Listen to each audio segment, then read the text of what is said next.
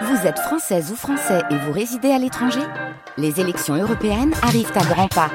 Rendez-vous le dimanche 9 juin pour élire les représentants français au Parlement européen. Ou le samedi 8 juin si vous résidez sur le continent américain ou dans les Caraïbes. Bon vote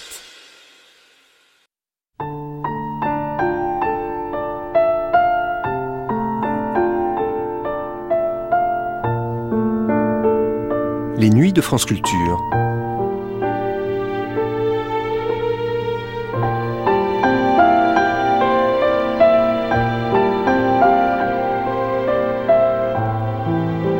France Culture la nuit, une mémoire radiophonique.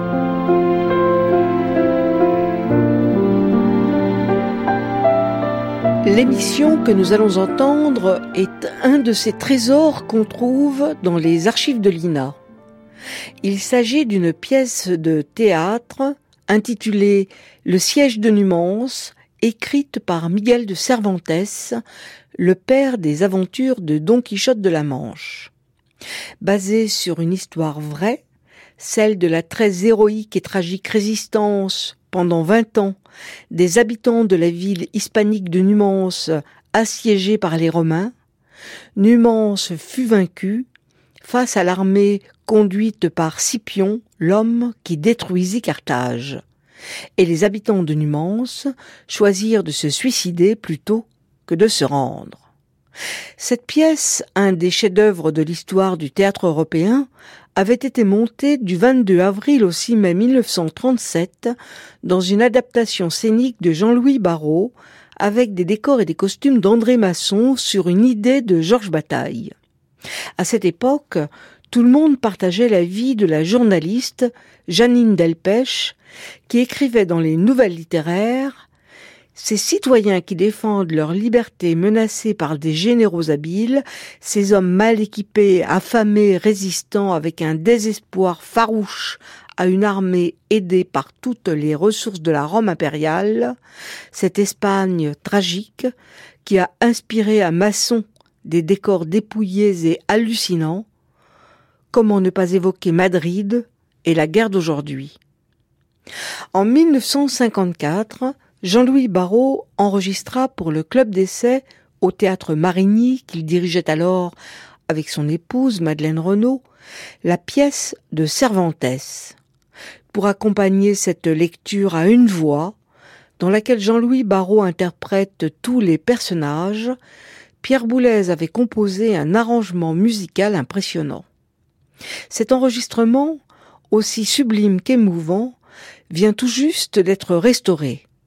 Mais si tout est audible, certes, il vous faudra peut-être tendre parfois l'oreille car Jean-Louis Barrault se déplace sur la scène et ce qu'on appelle les niveaux sonores ne sont pas encore à cette époque complètement égalisés. Attention, chef-d'œuvre radiophonique.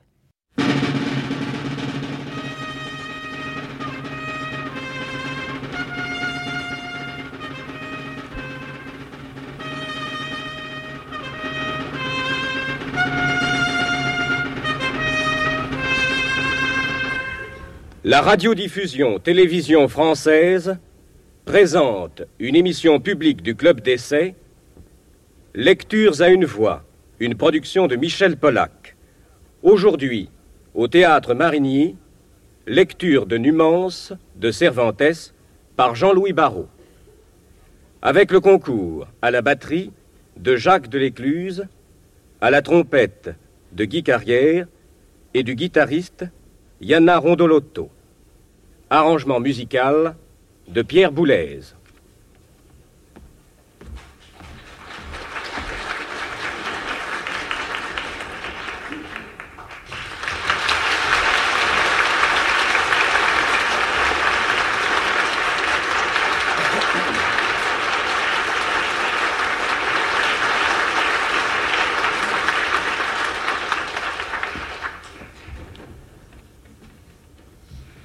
Numance est à la fois un souvenir qui date de 17 ans et un projet. Après 17 ans, eh on va voir ce que c'est devenu. C'est un spectacle et la lecture de Numance est un petit peu particulière parce qu'il y a pas mal de mimes et pas mal de, de mouvements de foule que, évidemment, je suis obligé de rendre schématique à cause de la lecture et à cause de la radio. Alors, Numance. L'action se passe en 133 avant Jésus-Christ, soit devant les remparts de Numance, soit à l'intérieur de la ville. Les personnages principaux sont dans le camp des assaillants romains, Scipion, Jugurtha, Caius Marius, Quintus Fabius, etc. Et du côté de la ville de Numance, Théogène, leur chef, Corabino, Marquino, Morandro, Léonce, Lyra, fiancé de Morandro, Servio, Viriato, et puis le cœur du peuple, les hommes, les femmes, les enfants, des sacrificateurs, etc., etc. Il y a des personnages surnaturels. Il y a le personnage de l'Espagne, le fleuve Duero. Il y a des esprits. Il y a un corps mort. Puis il y a la fureur, la rage, la guerre, la maladie, la famine et la mort. Et finalement, la renommée. Tous ces personnages sont masqués. Alors, avertissement. Les trois coups.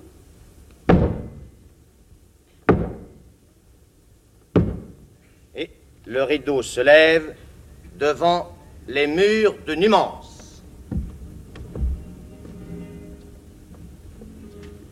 Numance est fermé. Il y a un mur comme cela et un mur en diagonale qui pivotera.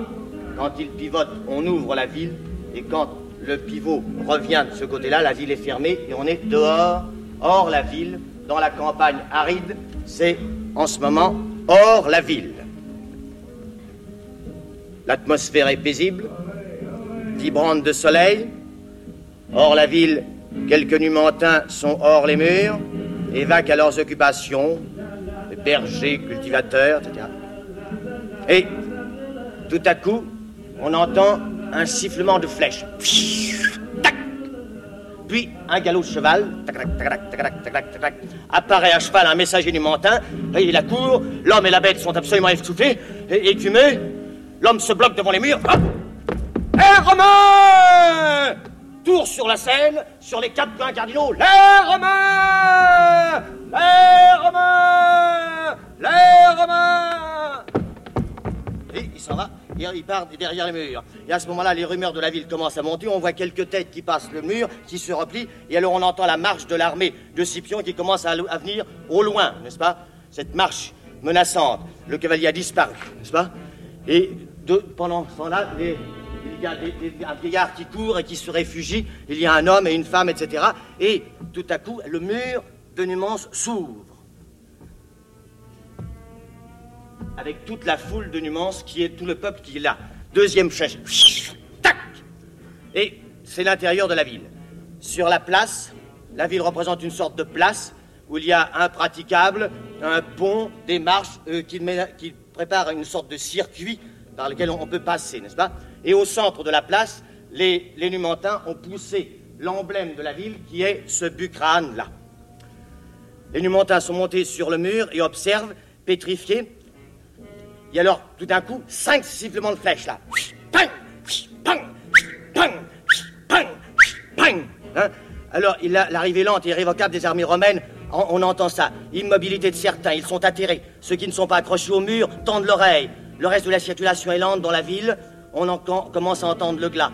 Un homme machinalement commence à chanter, on le fait taire. Soudain, l'enfant crie de frayeur, et il se trouve Les Romains, les Romains, les Romains Commencement d'affolement, et euh, tout à coup, hop, un humantin tombe, il a une flèche l'a atteinte. La marche se rapproche. Le Théogène, leur chef qui est examiné sur le pont, commence à rassembler ces gens. Euh, il donne un ordre mimé. Le peuple de Numance, tout d'un coup, se précipite sur le mur, sur le socle, et il se replie et ferme les, machins. Au moment où les murs vont se refermer définitivement, une femme et son enfant blotti dans ses jupes s'enfuient vers la ville. Ils entrent deux hommes en courant, puis un enfant est arraché, les murs se viennent là, et tout d'un coup, on entend l'entrée des armées romaines. Le, mur, était, le marche atteint alors son maximum d'intensité, n'est-ce pas? Alors, le, mur est en train de se replier, Et l'enfant, un petit enfant regarde curieux, tout d'un coup un bras le prend et hop, on le retire et le, mur se ferme définitivement. La ville est désormais fermée. Alors à ce moment-là, c'est l'entrée des armées de, Scipion. Entrée des armées de Scipion. Euh, le tout, c'est de faire ça avec peu de soldats et donner l'impression du nom. C'était une marche comme ça.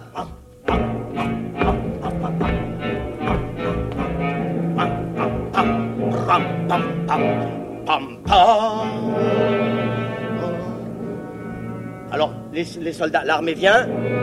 Il y a Scipion, Jugurtha, toute l'armée. Il se développe sur hors la ville, évidemment, il, il pose encore.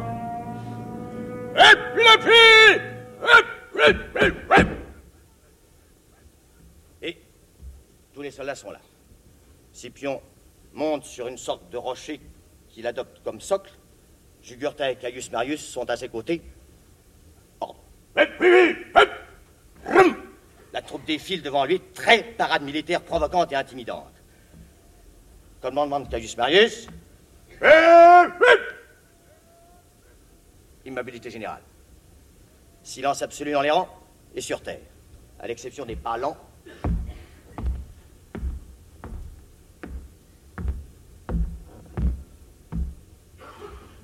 Chef, le chef conduit par Scipion inspecte les formations. Scipion a un certain raffinement. Il regarde le raffinement de la tenue. Scipion et Jugurtha sortent. Appel de Cagus Marius pour le rapport. Mouvement de la, foule, de, de l'armée, qui se groupe et une lecture du rapport en tragique. On place les sentinelles à chaque coin de la ville. Et les soldats commencent à être un peu libres dans leur là, ils commencent à poser leurs lances, etc. Il y a une, petite, une chose de désordre là et de détente. Et la nuit commence à venir, première extinction des feux. Alors les soldats se détendent, commence à se coucher au ralenti. Il se couche. Deuxième extinction des feux. Les soldats commencent à dormir. La nuit est complètement venue. Le sommeil est à la voix visuelle et audible.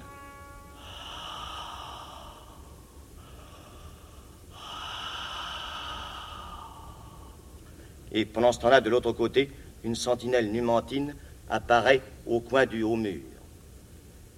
Puis, quelqu'un commence à rêver. La sentinelle romaine arpente la scène le long du mur. Troisième extinction des feux. Les deux sentinelles sont face à face, immobiles, et se regardent. Le groupe des soldats, gonflement de gros insectes. Le groupe des soldats, immobilité. Maintenant, si le silence, peut-être quelques grillons, on n'en sait rien mais cette espèce de nuit claire qu'il y a en Espagne. Un soldat parle en rêvant. Et de derrière le mur de Numance s'élève le bruit égrené d'une guitare timide. Elle s'approche.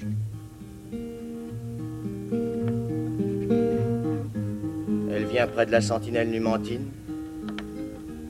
Celle-ci se laisse doucement entraîner par l'air et se met à chanter.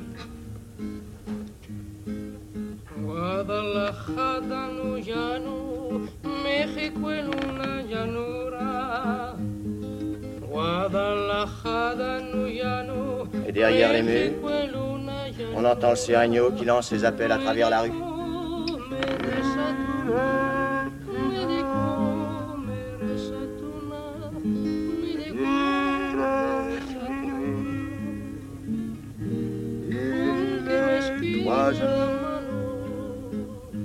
et le chant et la guitare meurent tout doucement.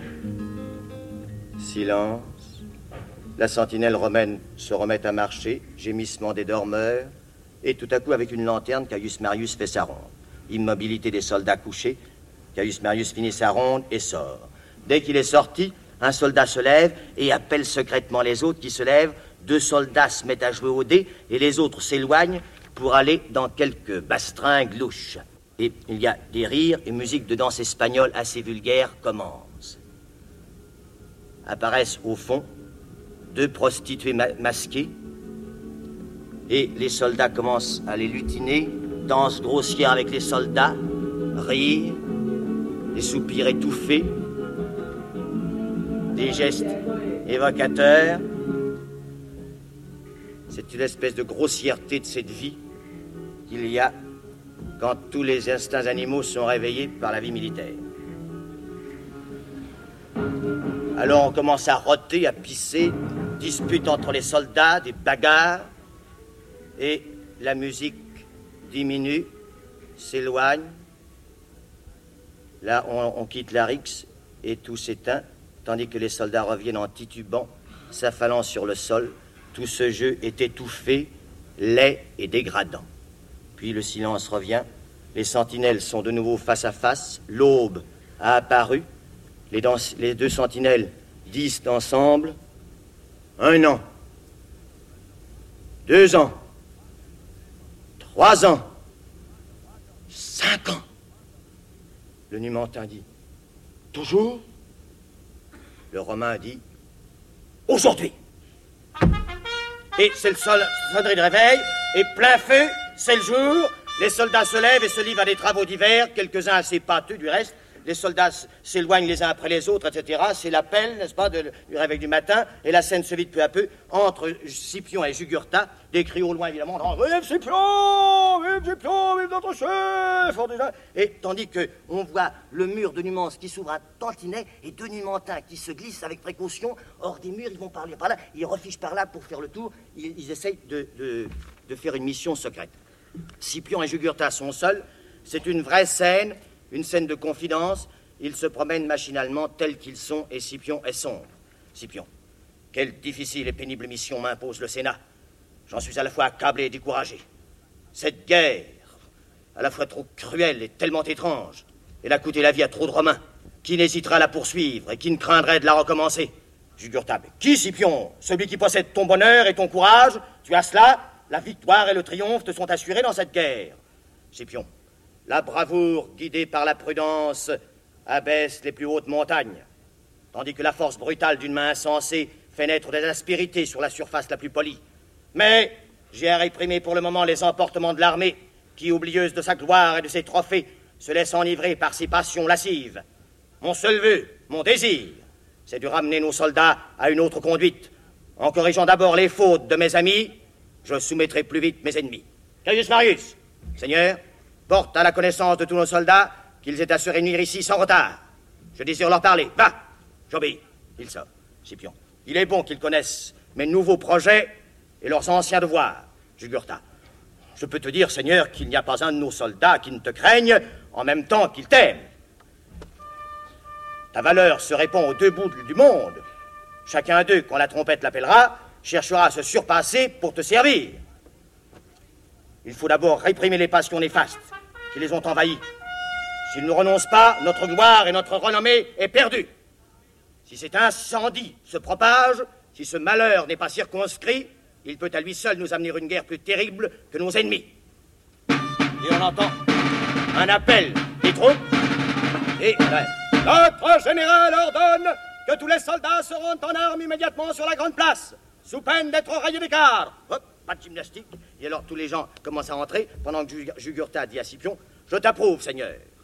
Il faut gouverner les troupes avec un joug de fer et tenir la bride serrée aux soldats qui s'écartent du droit chemin. La force de l'armée diminue quand elle ne s'appuie plus sur la justice, quand bien même cette armée serait formée en bataillon portant mille bannières colorées. Tous les soldats arrivent, prend le bras de l'armée. On apporte un socle à Scipion, un siège, et on s'arrête net. On déroule solennellement un tapis. Les soldats sont en groupe, intimidés. Des ordres sont lancés. Immobilité générale. C'est la cérémonie. On apporte à Scipion solennellement son épée. Il la met. Scipion monte sur le socle, prend une pause, regarde intimidant ses soldats. Les soldats ne bronchent pas. Les lieutenants sont autour de lui. Scipion. À votre fière attitude, à votre tenue martiale, je vous reconnais, amis, pour des Romains. Pour des Romains, dis-je, forts et courageux.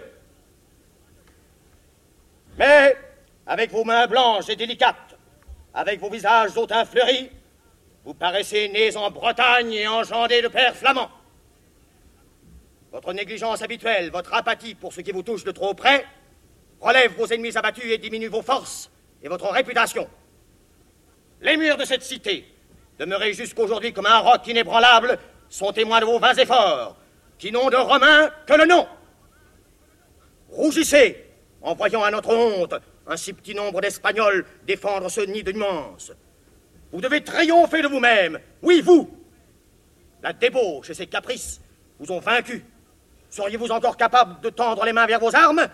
Allez Et soyons honteux de voir ce faible peuple espagnol se défendre contre la puissance romaine et nous offenser d'autant plus qu'il serait facile à abattre.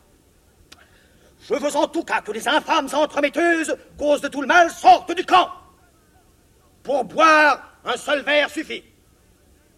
Que ces lits pleins de concubines soient mis en pièces, qu'on fabrique des lits de branchage et qu'on les pose sur la terre. Ne croyez pas que cet ordre soit dur ni trop sévère. Vous apprendrez plus tard que là était votre intérêt. Malgré tout cela, vous avez encore ma confiance. Vous serez montré, j'en suis sûr, que vous êtes encore les dignes fils de Rome. Je m'inquiète peu de ces murailles défendues par les rebelles et barbares espagnols. Aussi je vous promets, je vous jure, que si vos mains égalent votre courage, les miennes s'ouvriront pour vous récompenser, comme ma bouche pour célébrer vos louanges. Silence de mort. Gaius Marius prend l'initiative de parler. Illustre général, si tu as regardé attentivement tes soldats, tu dois voir que la honte les accable. Ils rougissent de se voir réduits par leur faute à une si triste condition que tu sois obligé de les réprimander. Et ils ne trouvent rien à dire pour se disculper. Mais moi qui les connais, je vais te répondre en leur nom.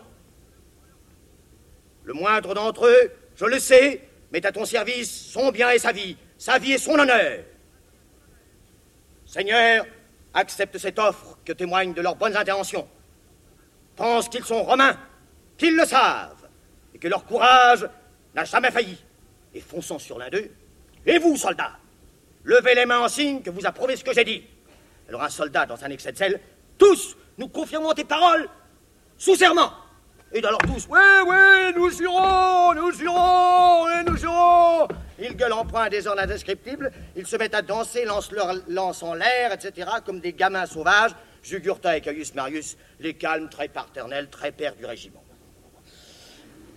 Scipion, et que le vent n'emporte pas vos promesses, que vos lottes, votre lance les confirme, et moi, je tiendrai les miennes. Il va pour sortir, une sentinelle romaine, deux Numentins, seigneur, viennent vers toi en ambassade. Scipion est stoppé net. Pourquoi ne sont-ils pas déjà ici? Qui les retient? Le soldat. Ils attendent une autorisation. Mais s'ils sont ambassadeurs, ils l'ont. Introduis-les. Nouveaux préparatifs, vite. On prépare le sceptre, etc. Et il remonte sur son socle. Et tout en, dans ces préparatifs, il dit qu'un ennemi est un cœur sincère ou faux. Cela est toujours utile. Jamais la duplicité ne se cache assez bien sous le masque de la vérité pour ne pas se trahir par quelque endroit, par quelque porte où sa méchanceté se découvre. Écouter un ennemi est une chose qui profite toujours avant qu'il ne vous nuise. L'expérience de la guerre démontre que ce que je dis est science certaine. Quelques mots lancés au dehors, les Dumantins sont introduits, murmure dans l'armée. Scipion reprend sa pose et le premier ambassadeur numantin est là, assez intimidé, mais toutefois encore espagnol. Premier ambassadeur. Monseigneur, si tu nous donnes licence d'exposer le sujet de notre mission ici et en ta seule présence, nous t'apprendrons pourquoi nous sommes venus. Mouvement de recul de la troupe, Scipion très démagogique dit Parlez, je donne audience partout et à tous. L'armée revient avec gratitude. Le premier ambassadeur continue. Après cette assurance de ta royale grandeur, je commence à m'acquitter de ma mission. Numance, dont je suis citoyen illustre général, m'envoie vers toi comme vers le plus brave guerrier romain que cache la nuit et qu'éclairent les rayons du jour. Pour te demander une main amie et de mettre un terme à la guerre cruelle qui depuis tant d'années cause nos maux et les tiens.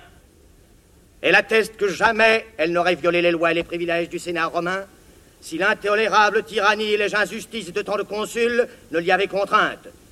Leur dure statut et leur avarice ont fait peser sur nos consciences un tel joug que force nous a été de nous séparer de lui et d'eux.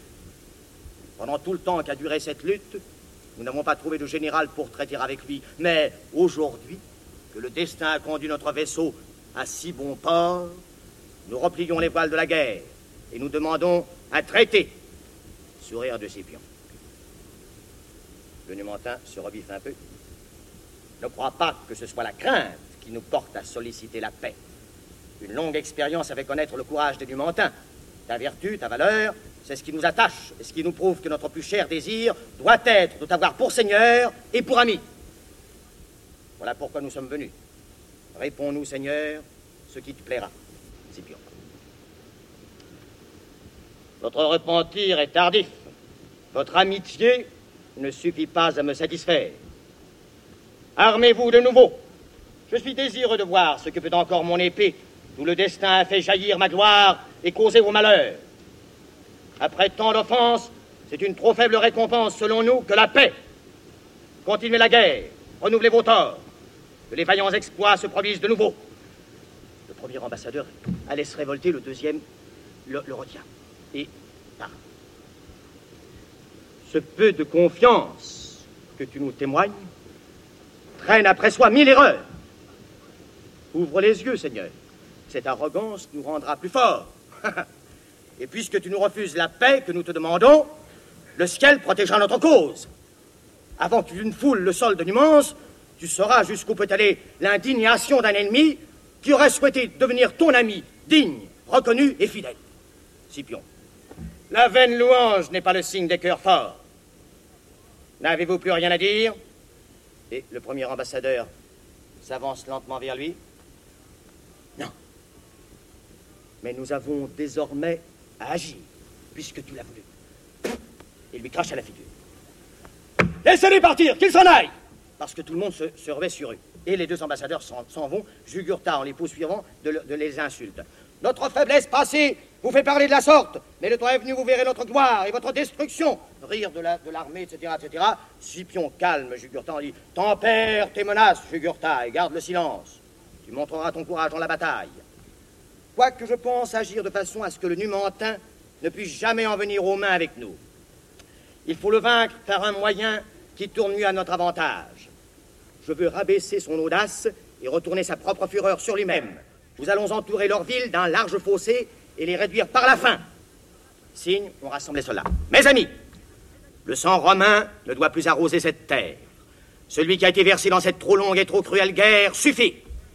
Que vos mains s'exercent dès ce jour à creuser la terre et couvrez-vous de poussière au lieu de sang. Approbation des soldats. Tout le monde doit travailler à cette œuvre, quel que soit son rang, le décurion comme le soldat. Moi-même, je saisirai le fer pesant et je romprai le sein de la terre. Imitez-moi, et vous verrez que mon œuvre satisfait à tout. Ah, de tout le monde.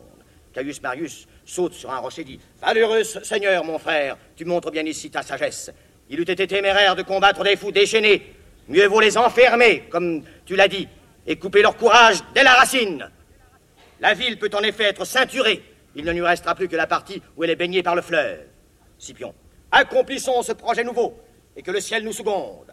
L'Espagne va recevoir enfin les lois du Sénat romain dès que nous aurons dompté l'orgueil de ses habitants.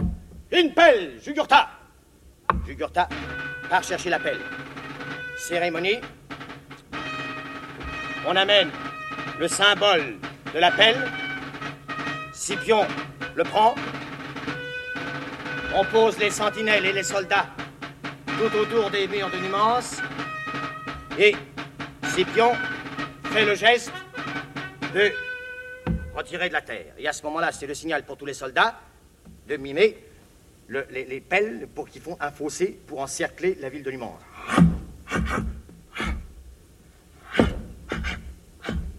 Il s'éloigne.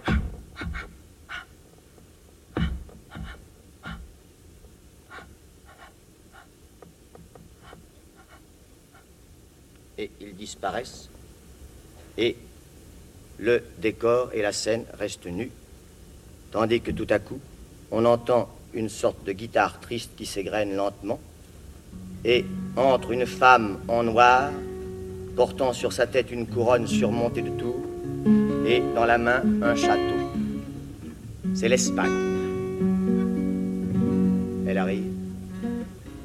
Ciel resplendissant et infini, toi qui enrichis mon sol et l'élève au-dessus des autres pays, que mon amère tristesse excite ta compassion. Et puisque tu consoles les affligés, viens à mon aide dans cette extrémité. Je suis la malheureuse Espagne. Qu'il te fit suffise d'avoir autrefois brûlé mes membres vigoureux, d'avoir en fouillant mes entrailles découvert au soleil le sombre royaume des damnés, d'avoir donné mes richesses à mille tyrans. Mes royaumes ont été la proie des Phéniciens et des Grecs, parce que tu l'as voulu, ou sans doute parce que je l'avais mérité par mes fautes. Mais serais-je donc toujours l'esclave des nations étrangères? Pourrais-je un moment voir flotter mes bannières dans un air libre? La seule nuance a fait luire au jour son épée, et au prix de son sang, elle a maintenu sa liberté première. Mais hélas, je vois le terme accompli, la dernière heure est arrivée où doit finir sa vie, mais non sa renommée. Mes tristes numantins, les voilà resserrés dans leurs murs, ne pouvant agir, ils demandent à grands cris la bataille ou la mort. Puisque le côté où le doux baigne la ville est le seul qui protège le numantin enfermé, avant que l'ennemi ne construise quelque machine ou quelque tour sur ses eaux, je supplie le fleuve ami d'apporter quelque secours à mon peuple. Et on voit entrer le doux doucement. Gentil doux dont les ondes sinueuses arrosent une grande partie de mon sein, toi qui roules dans tes flots des parcelles d'or comme l'aimable Tage, et qui prêtes tes eaux claires aux nymphes fugitives qui habitent tes prés verts et tes bosquets, ouvre une oreille attentive à mes plaintes. Si tu ne m'aides pas, tout chemin est fermé au salut du peuple numantin. Et le fleuve de Héros avance, la mimique du fleuve de Héros est comme ça. Il avance et il est suivi peut-être par trois jeunes êtres qui sont ces trois rivières. Le Douéro.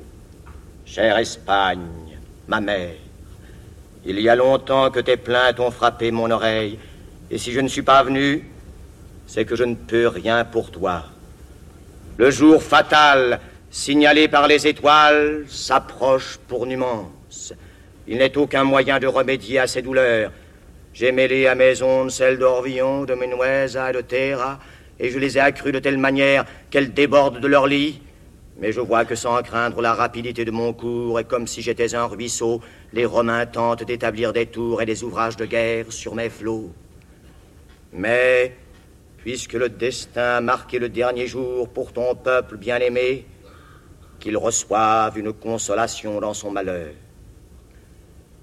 Les ombres de l'oubli ne pourront obscurcir le soleil de sa renommée qui vivra éternellement. Je vois, venant des pays éloignés, des peuples qui s'établiront sur ton doux sol, ils auront à leur tour et selon ton désir posé leur joug sur le front des Romains. Ce seront les Goths qui, laissant l'univers rempli de leurs noms, viendront s'abriter dans ton sein pour enfanter de nouveaux exploits. La main du fier Attila dans les peuples futurs vengera tes affronts, imposant ses lois une fois encore à ce cruel peuple romain, et ouvrant une brèche dans le Vatican, tes braves enfants feront fuir le grand pilote de la nef sacrée. Et quand le monde aura reconnu le Créateur du ciel et de la terre, celui qui l'aura établi pour vice-roi de l'univers donnera à tes fils le nom de catholique, succession digne des Gauls valeureux. Celui qui lèvera le plus haut son épée pour ta gloire, aux acclamations de tous, et qui donnera le plus grand lustre au long espagnol, sera un souverain maître du monde. On l'appellera Philippe II, et il sera sans second. Sous son heureux empire, pour le bien de tous et pour ton repos, seront réunis tes royaumes jusqu'ici divisés, le drapeau lusitanien taillé jadis dans le manteau de l'illustre Castille sera recousu et rendu à son ancien état. Quelle envie et quelle terreur, Espagne aimée, tu inspireras alors aux nations étrangères. Que ce soit une consolation pour toi, puisque rien ne peut changer la destinée de Numan. Il repart doucement. L'Espagne, lustre douéro. Tes paroles ont allégé mes peines. car je suis sûr que ta prophétie ne me trompera pas. Nos héros s'en allant, Espagne, tu peux être rassuré, quoique ces jours soient éloignés encore. Adieu, car mes nymphes m'attendent. Que le ciel augmente tes eaux savoureuses. Et ils s'en vont chacun de leur côté, et au moment où l'Espagne va pour sortir, un petit enfant entre, regarde cette grande dame, elle se penche vers lui, va pour lui, donner une caresse, lui tendre la main, et il s'en va de son côté et elle du sien.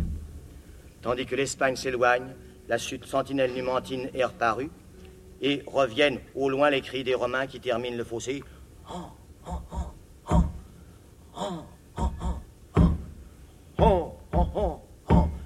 À ces cris se superposent les murmures de la foule numantine et les efforts que font les numantins pour pousser leurs murs. Et les murs de Numance, sous la pression de l'effort, s'ouvrent. Lentement, avec précaution, et le bucrane revient à sa place. La foule a envahi la scène. Nous sommes à l'intérieur de Numance. Certains numantins sont accrochés au mur près de la sentinelle, d'autres courent affolés, des enfants gémissent et pleurent, des femmes se lamentent, le reste fait le bruit d'une foule dans la rue. Sur le pont se tient Théogène.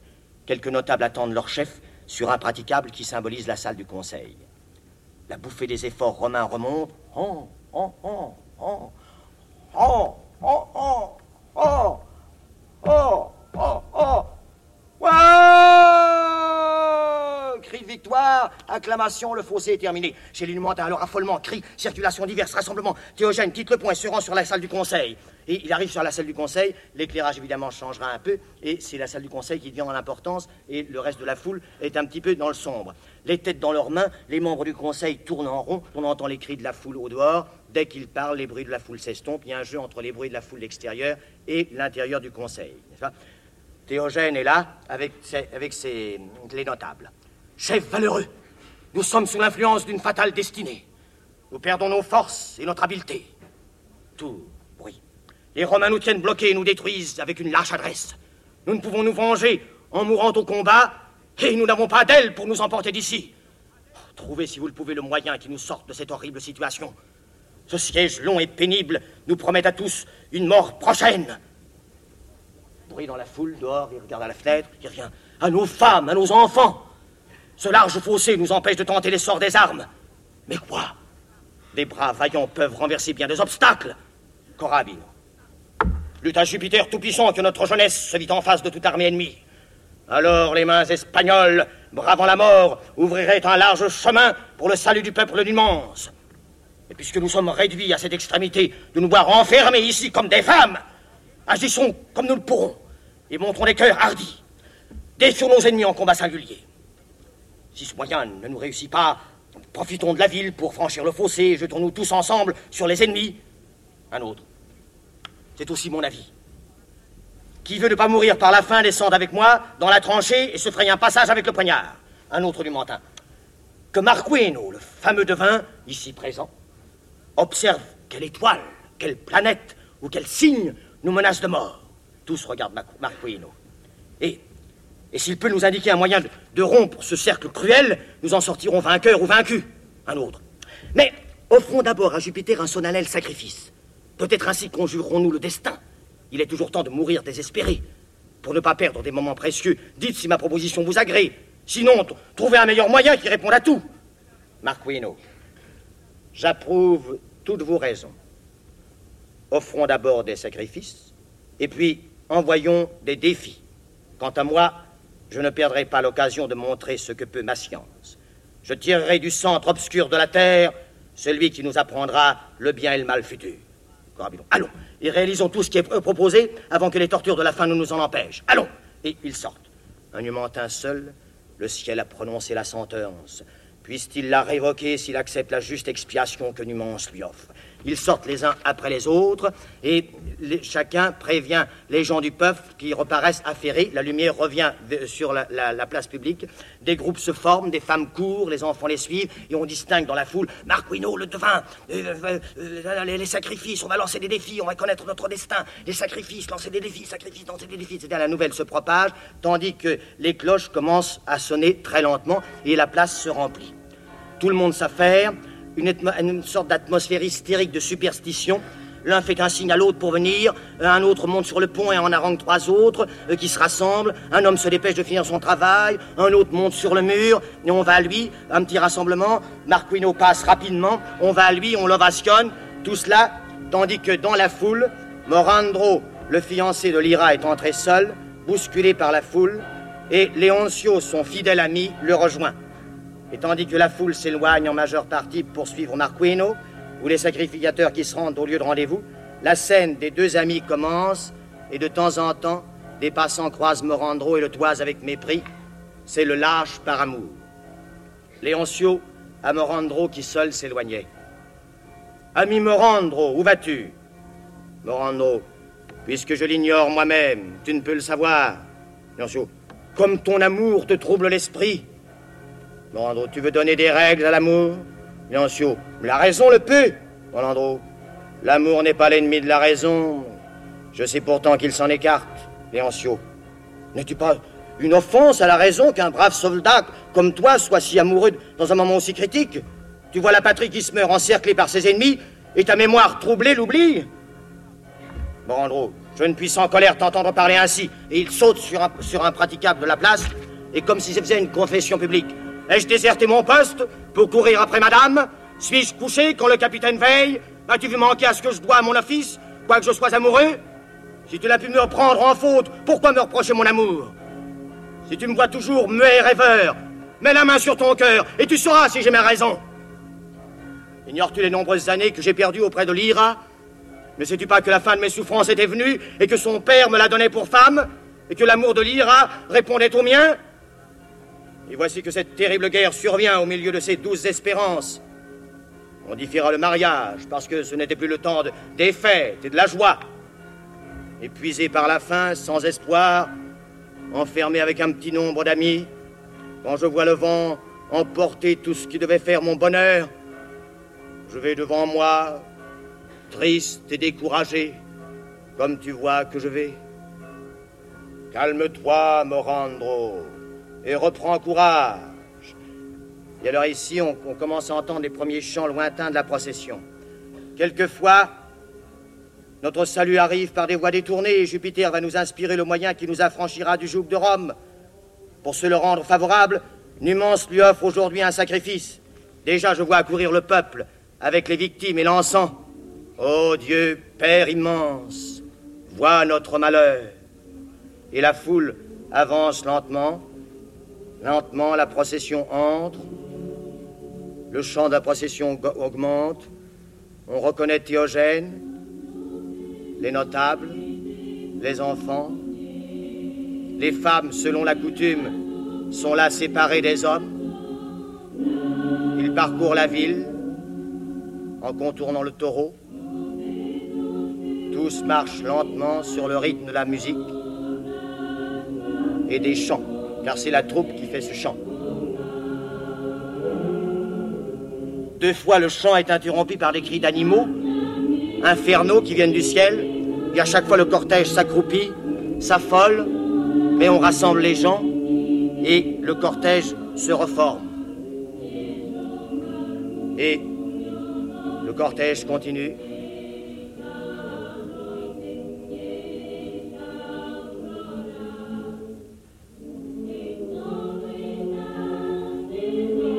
Dans la ville.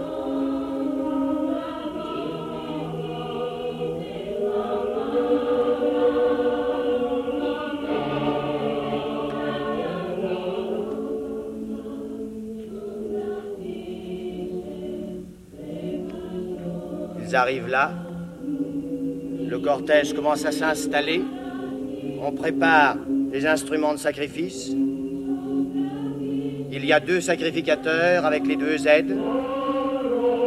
Les deux sacrificateurs sont deux bonnes rondeurs. Et alors, ils viennent doucement vers la face, les deux sacrificateurs, et, en confidence, ils se disent J'ai vu en chemin des signes certains de malheur qui m'ont fait dresser les cheveux. Le deuxième, si je ne me trompe, nous ne sortirons jamais bien de cette entreprise. Ah, malheureux peuple numantin. Et le premier, remplissons bien vite notre office, comme nous y invitent les tristes présages.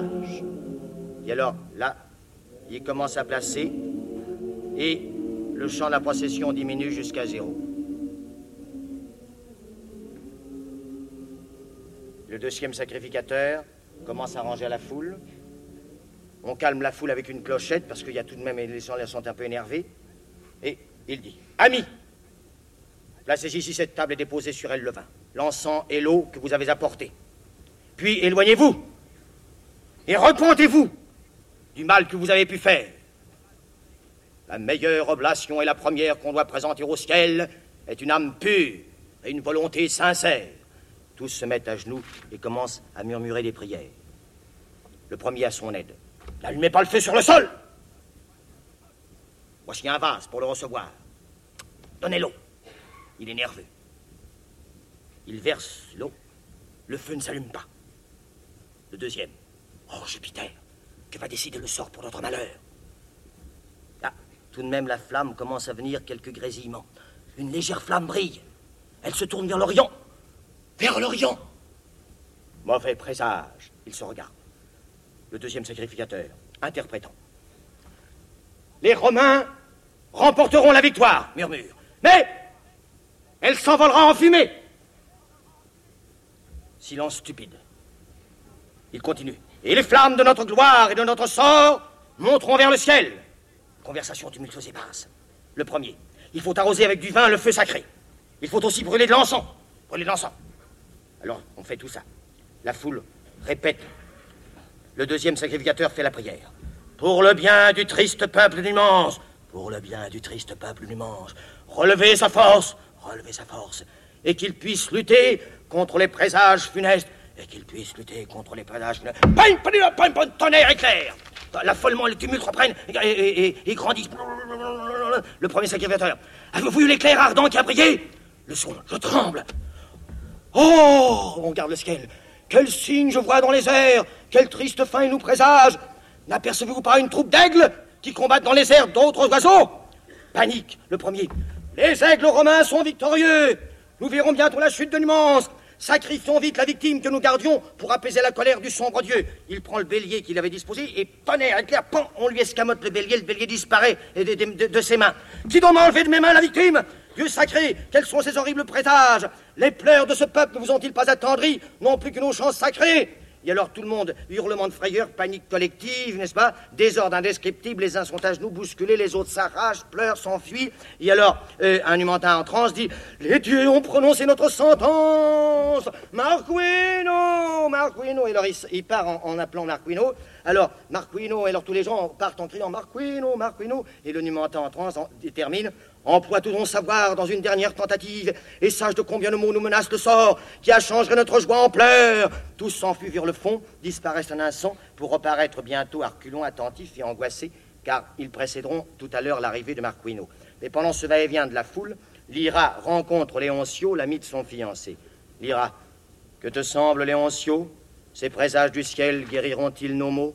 Léoncio essayant de la remonter. Lyra, un bon soldat comme Morandro, s'inquiète peu des augures. Une âme forte croit toujours à la bonne fortune. De vaines apparences ne lui troublent pas l'esprit. Son bras est son étoile et son signe. Sa valeur, ses influences fatidiques. Pourtant, si tu veux croire à ces évidents mensonges, il me semble qu'il y a encore des épreuves à tenter.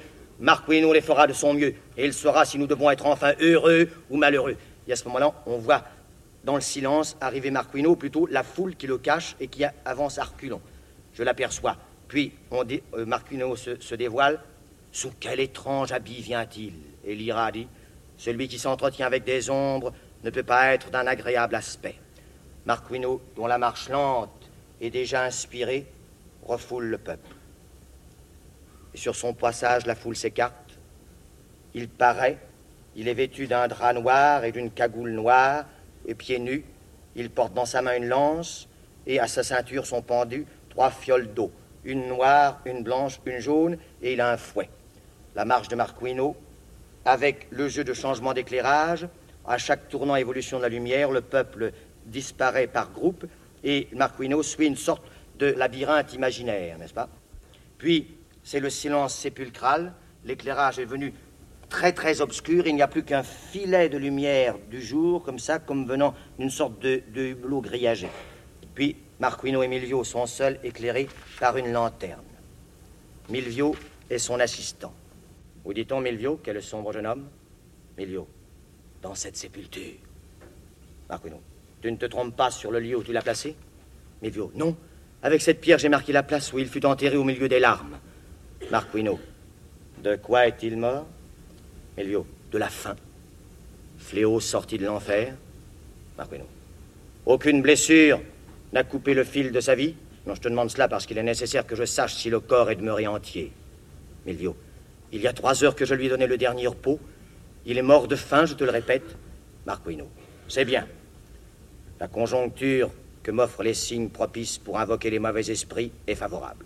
Il fait signe à Milvio de se retirer, qui se retire avec la lanterne. Marquino reste seul, éclairé juste par cette faible lumière du jour, un mince rayon. Il commence à faire des signes magiques autour de lui, et puis il se concentre et il commence à pénétrer dans ses transes et dans son invocation. Fier Pluton, prête l'oreille à mes paroles. Toi qui règnes parmi les ministres des âmes perverses habitant la sombre région, fais que mes désirs, fussent-ils contraires aux tiens, s'accomplissent. Et dans la dure nécessité où je t'invoque, n'hésite pas car je ne t'importunerai plus.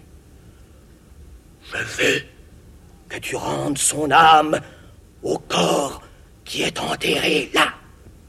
Quoique le cruel caron la retienne de l'autre côté et qu'elle soit gardée par les trois gueules de Cerbère, qu'elle sorte et revienne à la lumière de notre monde, pour retourner aussitôt aux ténèbres du tien. Qu'elle vienne, sachant quelle sera la fin de cette guerre et de cela qu'elle ne me cache et ne me taise rien. Les paroles de cette âme malheureuse ne me laissent aucun doute, ne me jettent dans aucune confusion. Elles doivent être dépouillées de toute ambiguïté.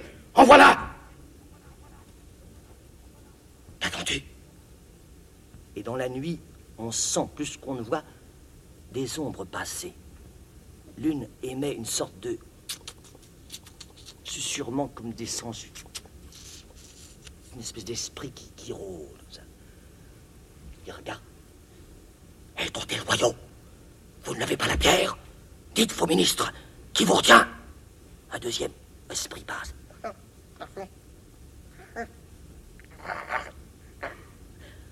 Il continue. Comment? Vous n'osez pas exécuter mes ordres? Obéissez Voulez-vous que je fasse à l'instant les conjurations qui adouciront vos cœurs récalcitrants Un troisième esprit dans la nuit, comme ça, on, les voit pas, mais on les. Vil canaille, menteur Vous allez le regretter durement, je vous en avertis. Ma voix puissante, vous le savez, va redoubler votre rage et vos tourments. Dites-moi, traître mari de l'épouse qui, six mois de l'année, est séparée de toi à son grand contentement, pourquoi restes-tu muet devant mes demandes? Se faire, trempé dans une eau limpide et qui n'a pas touché le sol dans le cours du mois de mai, frappera sur cette pierre et prouvera la force de cette épreuve. Et il verse l'eau de la fiole blanche sur le fer de la lance il frappe la terre et trois étincelles. Énervation de l'obscurité, des esprits. C'est comme si on les torturait, ces choses-là. Hein. Alors il court.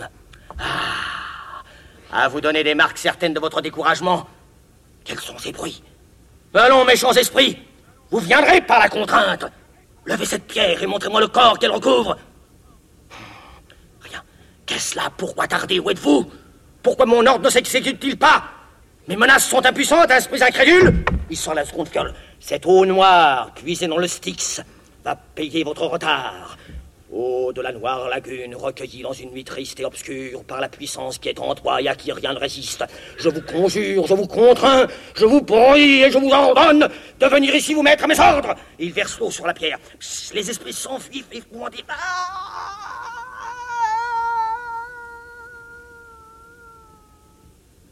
La sépulture se recouvre d'une sorte de lueur irréelle. La pierre dans un craquement très lent, se lève et le corps mort apparaît. Il sort, se déplace extrêmement lentement. Et Marqueno. Oh Enfant difficile à trouver. C'est ça. Lève-toi et dirige-toi vers le soleil. Laisse cette région qui ne renferme pas un jour d'espérance. Et donne-moi, si tu le peux, une relation fidèle de ce que tu as vu dans le profond abîme. Le corps est là. Tout d'un coup, il s'immobilise. Il oscille et... Bam Il tombe. Marquino est au compte de la rage. Qu'est-ce là Tu ne reviens pas à la vie Je te ferai parler. Tu étais des nôtres, je te ferai parler. Tu as été des nôtres. N'évite pas de me répondre. Si tu te tais, je serai délié ta langue. Esprits infernaux, cela ne suffit-il pas? Attendez, l'eau enchantée dont vos perfides, votre perfidie et votre mauvaise volonté. Et ils aspergent de la fiole jaune, et frappent le, corps, et tout d'un coup il prend son fouet et se met à, taper sur le corps. Et quoique ses chairs ne soient plus que poussière, elles retrouveront une nouvelle vie sous les coups de ce fouet. Âme rebelle, reviens à cette demeure que tu as quittée. Il n'y a pas trois heures. Tac, tac, tac. Le corps se ranime. Il se relève. Il montre qu'il veut parler. Marquino s'immobilise. Le corps. Marquino. Fais cesser ta rigueur. Les tourments que j'ai endurés dans l'obscure région suffisent sans que tu accroisses mon malheur. Tu te trompes si tu penses que je reprends avec joie cette pénible, misérable et courte existence qu'il faudra quitter aussitôt. Puisqu'une autre fois la mort inexorable triomphera de ma vie et de mon âme, mon ennemi m'aura vaincu deux fois. Au milieu de ses sombres compagnons, cet ennemi est là, la rage au cœur, attendant Marqueno, que je t'informe de la fin lamentable de Numance que je t'annonce et qui recevra son accomplissement par les mains de ceux qui l'ont investi. Mais les Romains ne vaincront pas la forte Numance. C'est un glaive ami qui lui donnera et la mort et la vie. Et jouis-toi, Marquino de ce que le destin ne me permet pas de m'entretenir plus longtemps avec toi. Quoique tu n'ajoutes pas foi à mes paroles, ce que je t'annonce se vérifiera.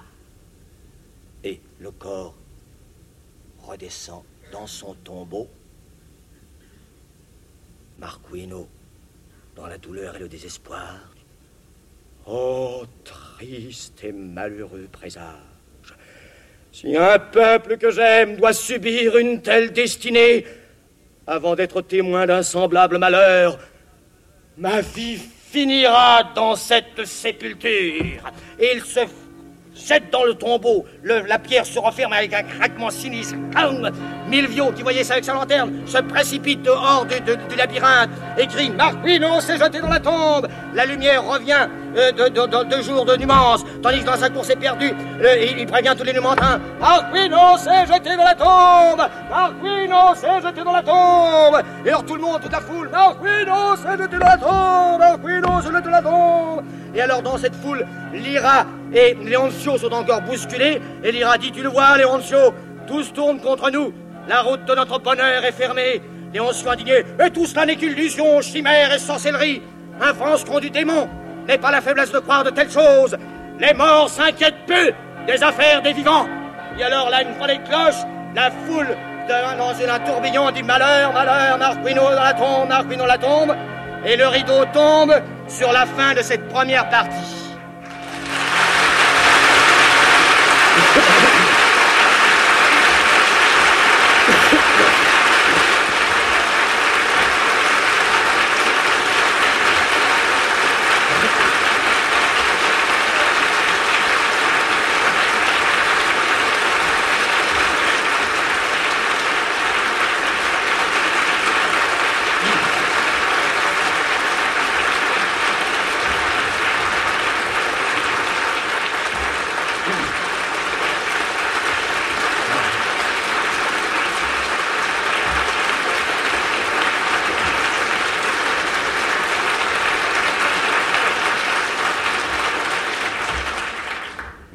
Continue?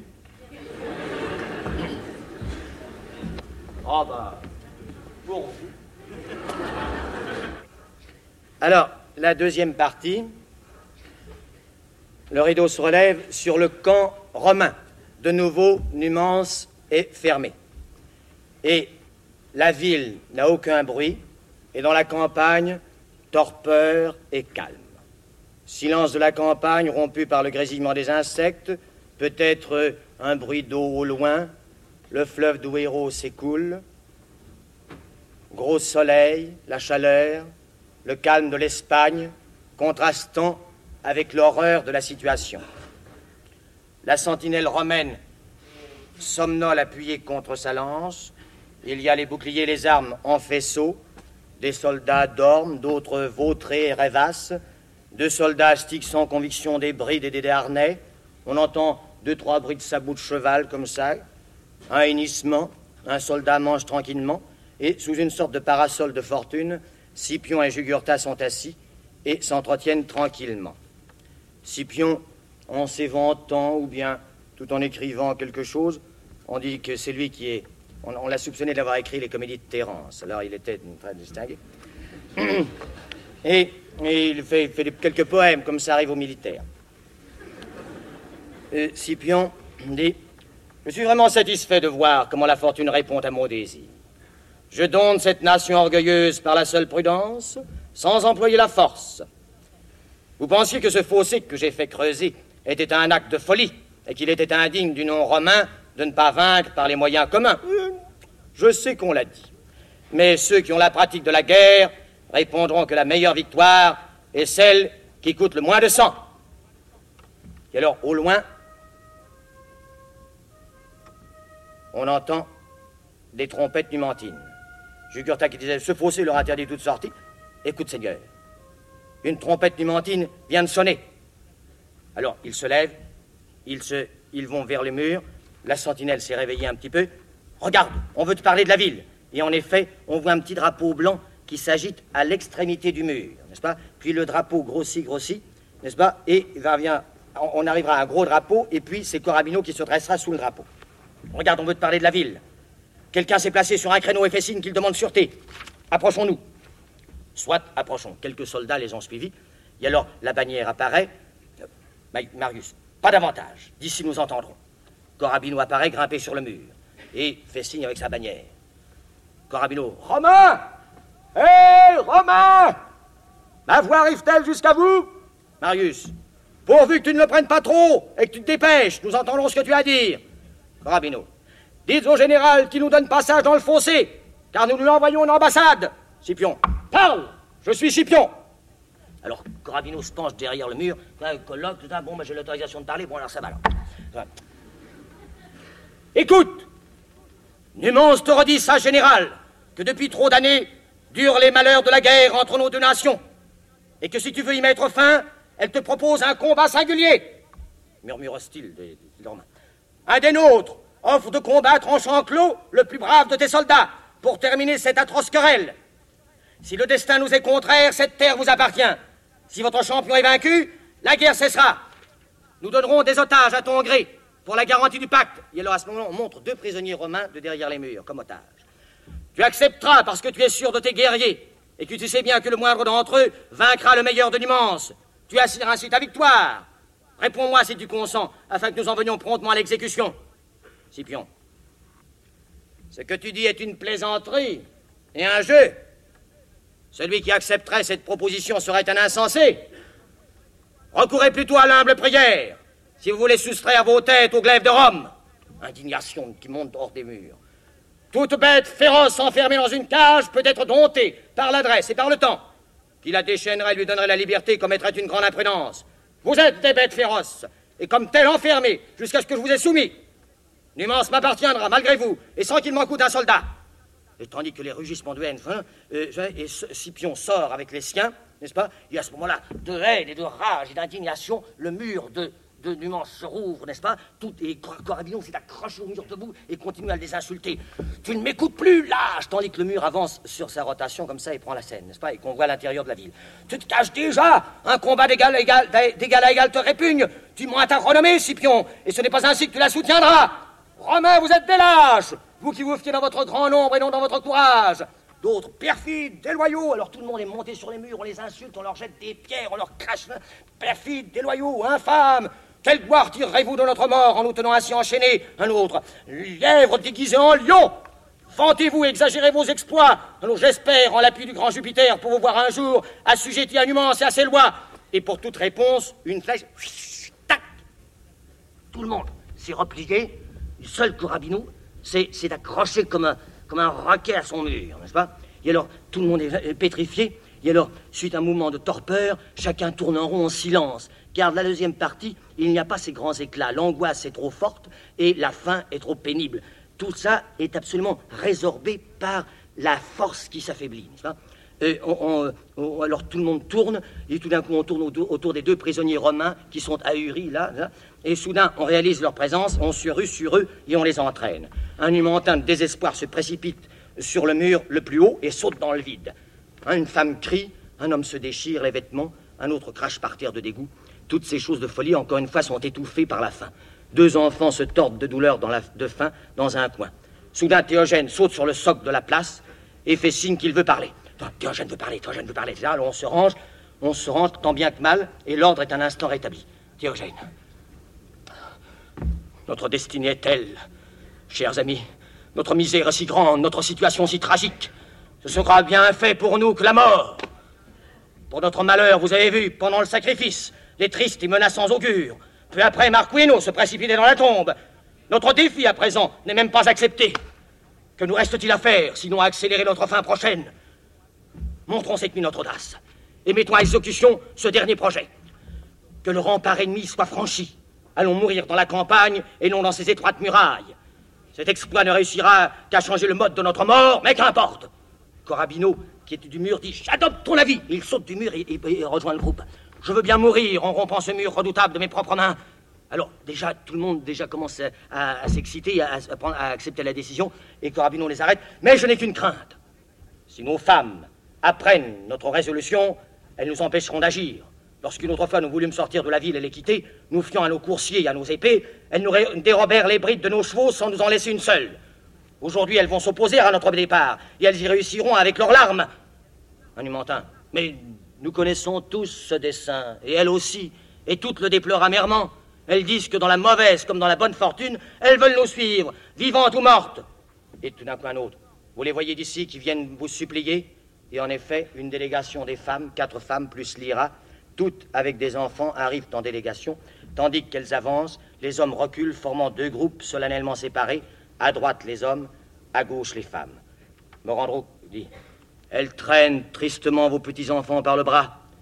Voyez avec quel amour elles leur donnent le dernier baiser.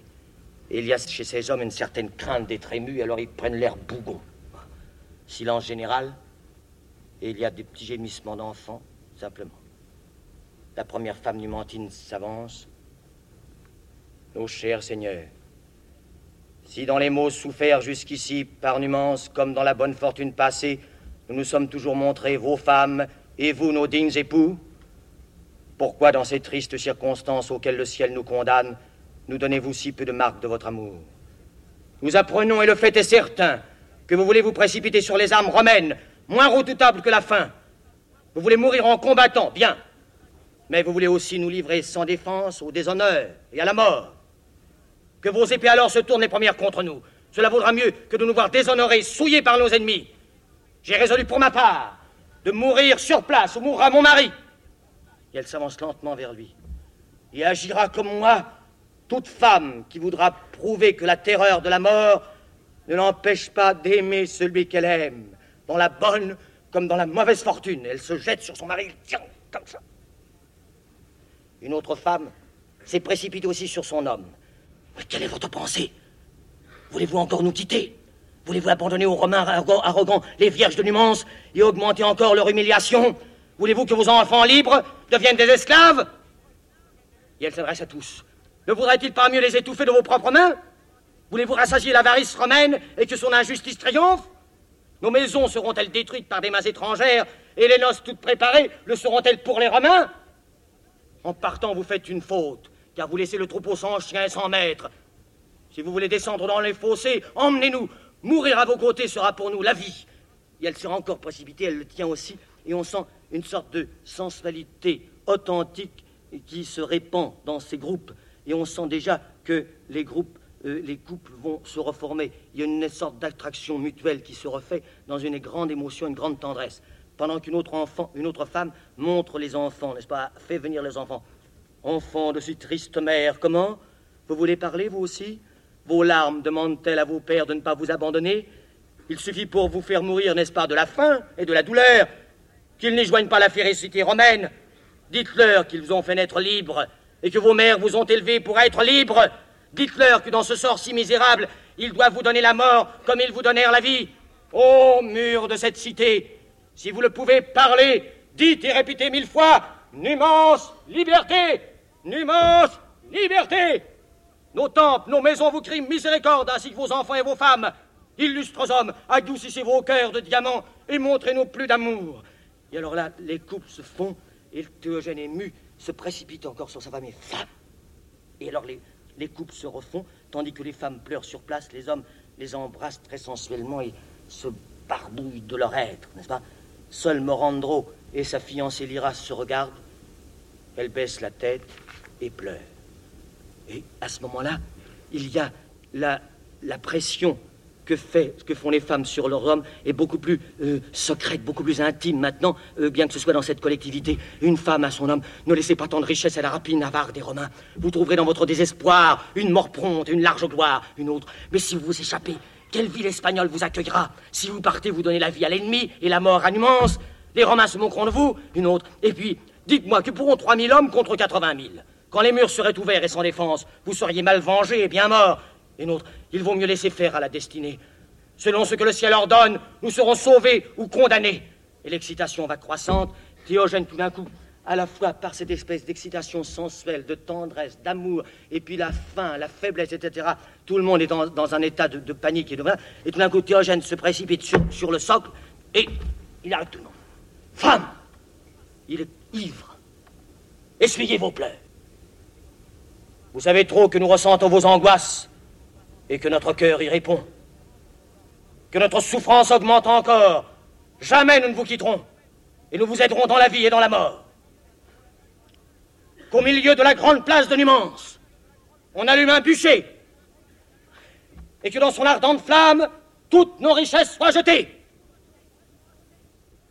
Et cela, vous le ferez avec joie quand je vous aurai dit quelle partie honorable nous aurons à prendre après que tout sera consumé. Et pour apaiser pendant une heure la faim qui nous dévore, vous ferez couper en morceaux les prisonniers romains et vous les partagerez tous. La cruelle nécessité applaudira à notre festin. L'exaltation collective est très sourde, devient farouche, les poitrines grondent, les torses se balancent, haine, faim et monte à la surface. Le moment est lent et pénible. Corabino presque hurlé. Je t'approuve, Théogène, exécutons bien vite ce projet. Théogène, toujours comme ivre, je vous apprendrai notre plus bel acte quand nous aurons accompli ce que je dis. Allons Une femme assez hystérique. Brûlons tout ce qui pourrait enrichir l'avarice des Romains. Alors tous se précipitent dans tous les sens en exprimant leur approbation. Ils sortent progressivement, laissant Lyra et Morandro sur scène, Léoncio a pris la sentinelle sur le mur. Et au cours de leur scène, entre Lyra et Morandro, on apercevra peu à peu les lueurs du bûcher. On verra aussi les deux prisonniers romains entraînés à l'égorgement, puis de temps en temps une famille apporter ses affaires les plus précieuses pour les jeter dans le bûcher. Morandro, qui à Lyra qui allait sortir. Ne te presse pas tant, Lyra. Laisse-moi jouir de ta présence qui seule peut adoucir pour moi la mort. Laisse mes yeux contempler un moment ta beauté, ô douce Lyra. Tu résonnes sans cesse dans mon cœur avec une suave harmonie qui change mes peines en joie. Douce, douce, douce Lyra. Qu'as-tu? Quelle est ta pensée? Elle se trouve presque mal. Mira. Je pense que mon bonheur et le tien vont finir, mais que ce n'est pas le siège de la ville qui le tuera. La vie me quittera d'elle-même. Morando, que dis-tu? Mon âme bien-aimée? Ira. La faim me torture à ce point que je vais expirer. Avant une heure, j'ai peur de mourir. Mon père est mort hier, tu le sais, comme ma mère, de la faim. Si je ne les ai pas suivis, c'est que la force de la jeunesse lutte encore en moi. Voilà plusieurs jours que je résiste, Morandro. Mes forces débiles ne pourront aller plus loin. Et elles pleurent de faiblesse, Morandro. Tu ne mourras pas de faim tant que je serai vivant.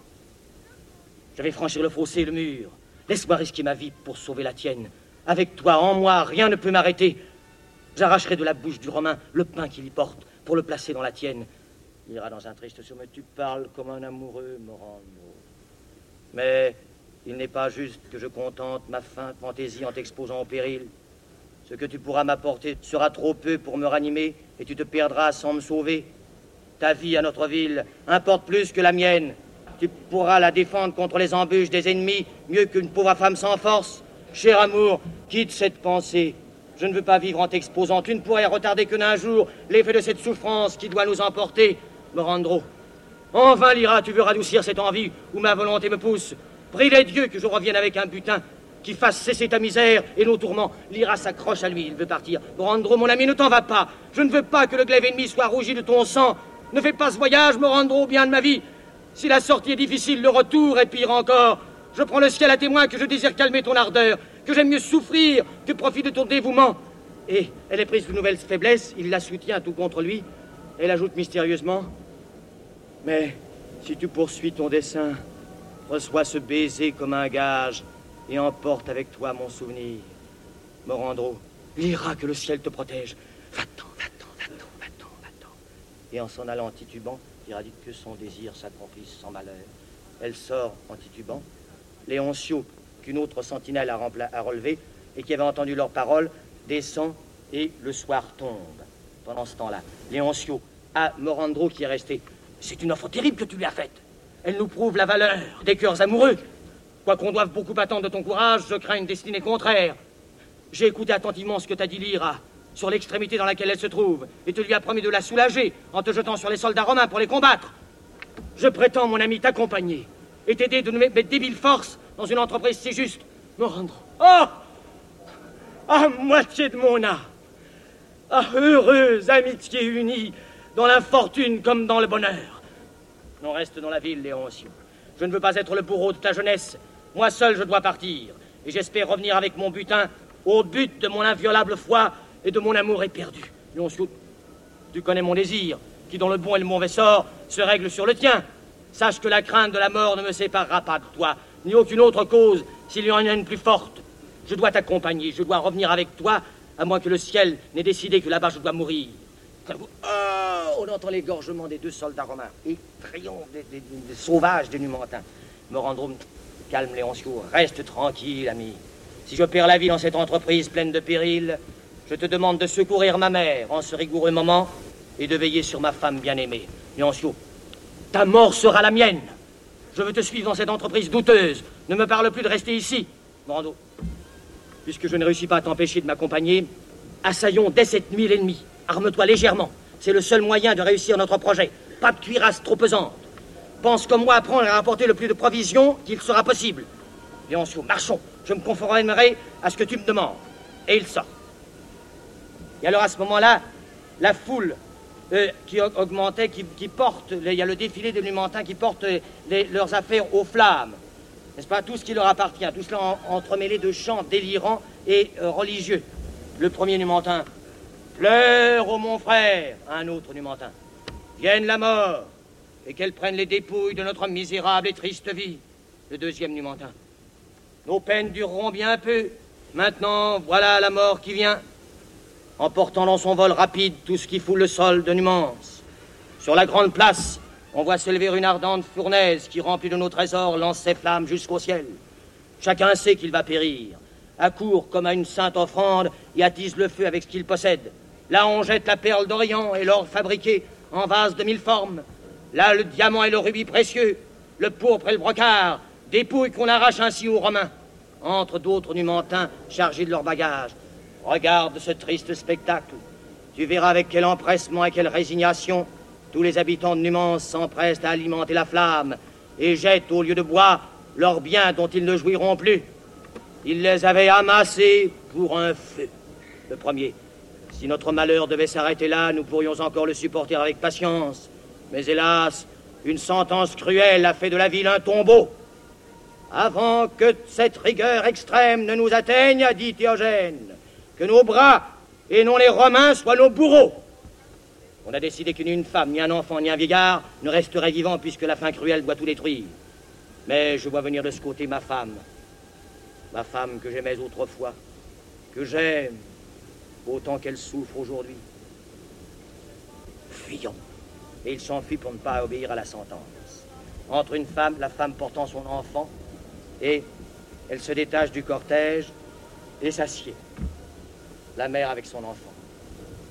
Oh, existence inacceptable. Terrible et triste agonie. L'enfant, ma mère, quelqu'un peut-il nous donner du pain? La mère, ni du pain, mon fils, ni rien qui se puisse manger. L'enfant, mais faut-il donc que je meure de cette horrible faim? Donne-moi un peu de pain, mère, je ne t'en demanderai plus. La mère, enfant, quelle peine tu me causes, enfant. Mère, pourquoi ne veux-tu pas? Mère, mais je le veux, mais que faire? Je ne sais où le trouver. Enfant, mais tu peux l'acheter ou, ou je l'achèterai, moi. Pour me guérir de ce mal, je donnerai à qui voudra tous ses vêtements pour un morceau de pain. Il s'arrache les vêtements et saute sur sa mère. Et la nuit vient, et à ce moment-là, tous les numentés en cortège rentrent dans une espèce de silence subite. Et alors, on ranime, le feu augmente et passe, tandis que la mère au petit enfant, qui tout d'un coup s'est jeté sur son sein, la mère, pourquoi presser mon sein, triste créature? Ne sens-tu pas qu'au lieu de lait, tu n'en tires que du sang? Le cortège passe. Déchire ma chair par lambeaux et rassasie-toi, car mes bras affaiblis ne peuvent plus te porter. Ô enfant de mon âme, comment pourrais-je vous nourrir à moins que je ne vous donne ma propre chair? Oh, faim terrible et puissante, pendant que l'enfant la travaille, sa chair, comme tu achèves ma vie. Ah, guerre, venue seulement pour nous faire mourir. Ma mère, je succombe. Allons vite où nous devons aller. Il semble que le chemin augmente encore la faim. La mère qui se réveille. Enfant, l'endroit est proche où nous jetterons bientôt au milieu des flammes. Il l'appelle le prend, le poids qui te jette. Elle rejoint lentement le cortège qui s'en va et la nuit est complètement venue. La mer disparaît à la suite du cortège. Morandro entre, remplace la sentinelle. Léoncio le rejoint assez secrètement, et tandis que les derniers du cortège s'éloignent, Morandro et Léoncio se laissent glisser de l'autre côté du mur. Doucement, les murs de Numance se referment, c'est eux, et c'est eux qui referment le mur de l'autre côté, les rumeurs, pendant que leurs murs se referment, les rumeurs de la ville s'éloignent et disparaissent, et le rouge du bûcher s'efface peu à peu. Et voilà Morandro et Léoncio dehors. La nuit. Avant de s'élancer, ils demeurent un instant immobiles. La nuit est belle, fraîche, claire. On entend des grillons un peu de vent. Malgré eux, ils respirent. Une odeur émouvante de liberté les prend. Et très au loin, on entend la première extinction des feux romaines. Ça les réveille, ils reviennent à la réalité et ils courent dans la direction des trompettes. Ils courent vers le fond, disparaissent. Et pendant ce temps-là, des soldats romains sont venus se coucher par terre dans le noir. On entend plus proche la deuxième extinction des feux, tandis que Morandro et Léoncio font peut-être une course comme ça sur place sur la scène. Et ils se tapissent de temps en temps. Ils réapparaissent toujours, courant, se cachant, s'aplatissant, et à ce moment-là, la, la, sentinelle romaine apparaît lentement, et ils se terrent. Troisième extinction des feux. Ils se sont terrés.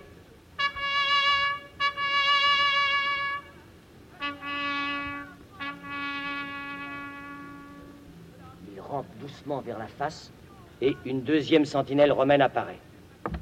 Les pas de ronde.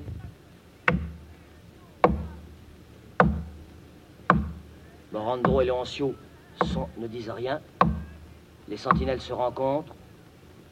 Ne parlent pas.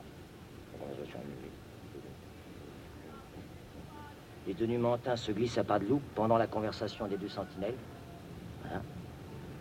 Ils arrivent derrière les sentinelles et tout d'un coup Morandro saute sur la première et l'étrangle lentement. Ah ah Celle-ci rebondit comme un poisson. Les bonds de plus en plus espacés. Ah Léoncio, lui, s'est jeté sur l'autre. Les deux roulent à terre espèce de lutte étouffée.